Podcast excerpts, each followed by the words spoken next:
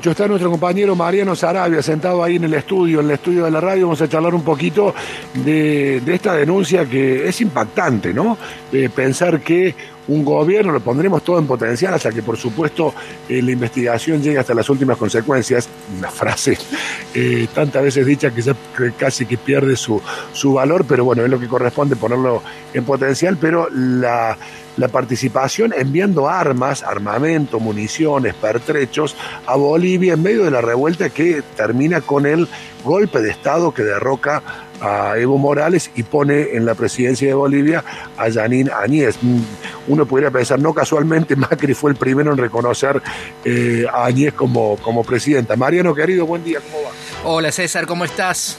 Un abrazo para vos, para todas y todos. Eh, sí, si querés podemos hacer un repaso cronológico y después este, una conclusión. Eh, bueno, el golpe de Estado que decís vos fue el domingo 10 de noviembre del 2019. Ahí, bueno, estuvo en peligro la vida de, de, Evo Morales. Recordemos que lo estaban buscando, lo iban a linchar, lo buscaron la policía, buscaban hordas de manifestantes. Eh, Argentina le negó el asilo político, estuvo en peligro su vida. Cuando hubo un, un, avión mexicano para sacarlo del Chapare, Argentina volvió a negarle el tránsito por su espacio aéreo, tuvo que ir a Paraguay y de ahí, bordeando la frontera entre Bolivia y Brasil, prácticamente en una zona de nadie, eh, tomar el, Atlant el, perdón, el Pacífico para ir a México.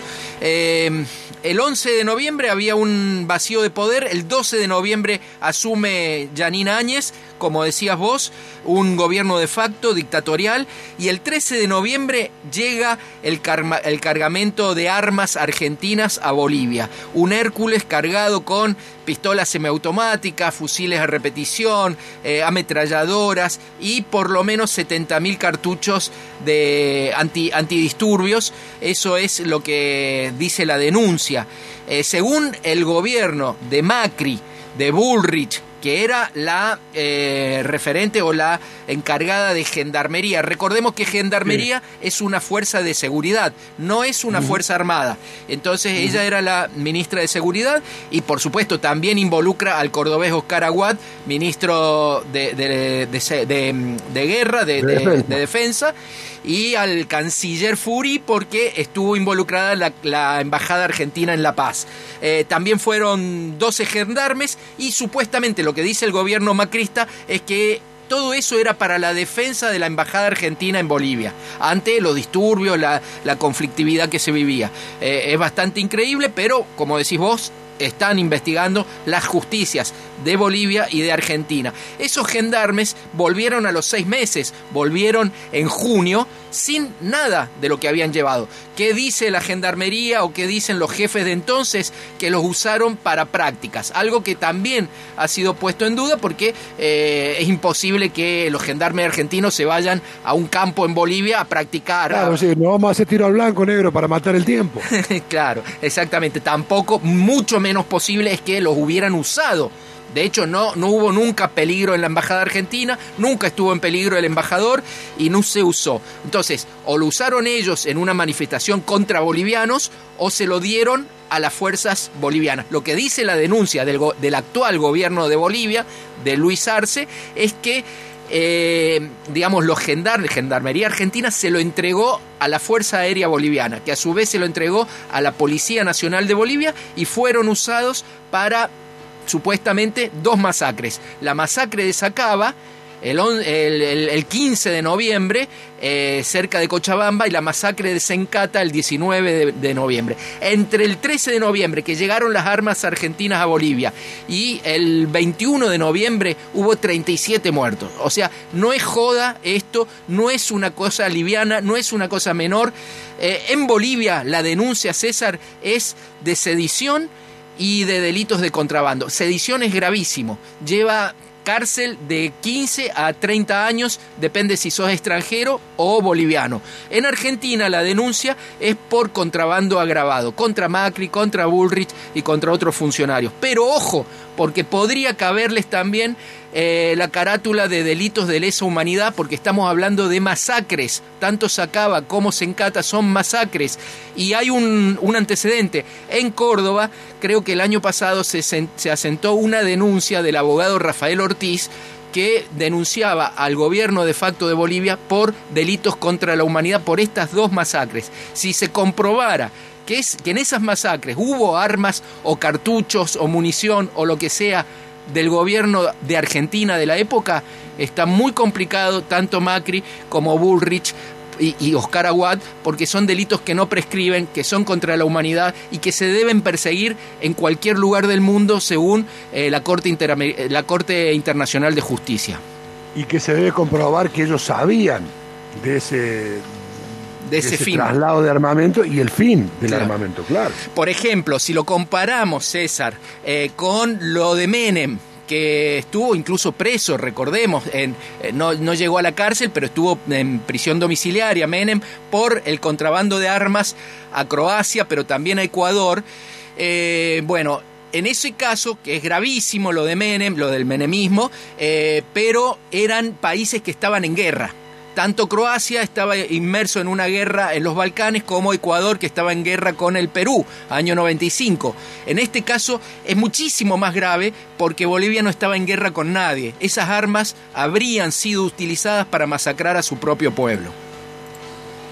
Bien, eh, a ver, las consecuencias de esto, más allá de, de las investigaciones y, y las denuncias que, como eh, hemos visto en otros casos, en Argentina suelen ser lentas, largas, eh, lo ponen eh, a, Macri en la posición de tener que dar una explicación. Hasta aquí se quiso aferrar a que Gendarmería había ido solo a defender o a custodiar la Embajada Argentina y a los miembros que trabajan en esa en esa embajada, pero hasta aquí esa coartada no cierra por ningún lado.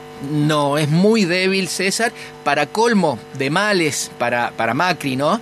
Eh, ayer se, se, supo que eh, el jefe de la Policía Nacional de Bolivia dijo que se han encontrado resabios de estos 70.000 cartuchos en un depósito de la policía boliviana. O sea que eh, imposible que hayan sido usados, como dice Macri o Bullrich, para defender la embajada argentina. No, estaban en otro lado.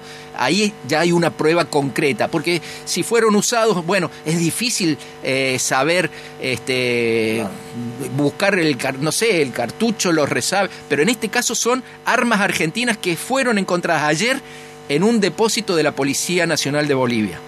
Mira, para cerrar, si querés, lo escuchamos a Johnny Aguilera, que es el comandante de la Policía Nacional de Bolivia. Los depósitos de la Policía Boliviana, varios de estos pertrechos que forman en este momento parte de los elementos recibidos de la Argentina sin que hubieran recibido ningún respaldo documental. ¿Qué quiere decir esto? Que en carácter material están esos pertrechos en los depósitos de la Policía Boliviana, mas no existe un solo documento. Entonces, a partir de la instrucción recibida del señor ministro, estos elementos van a ser sometidos a una indagación interna para poder recrear las circunstancias, fechas y horas y partícipes con los cuales podremos brindar una información más completa.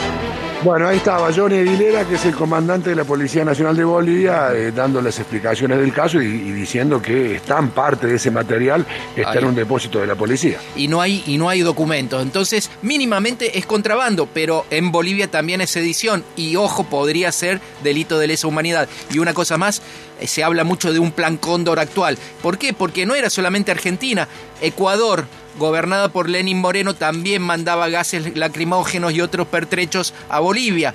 Y eh, bueno, se supone que había alguien que manejaba los hilos de los títeres, que era obviamente, como siempre, la embajada. Cuando uno dice en Latinoamérica la embajada, sabe que es la embajada de Estados Unidos.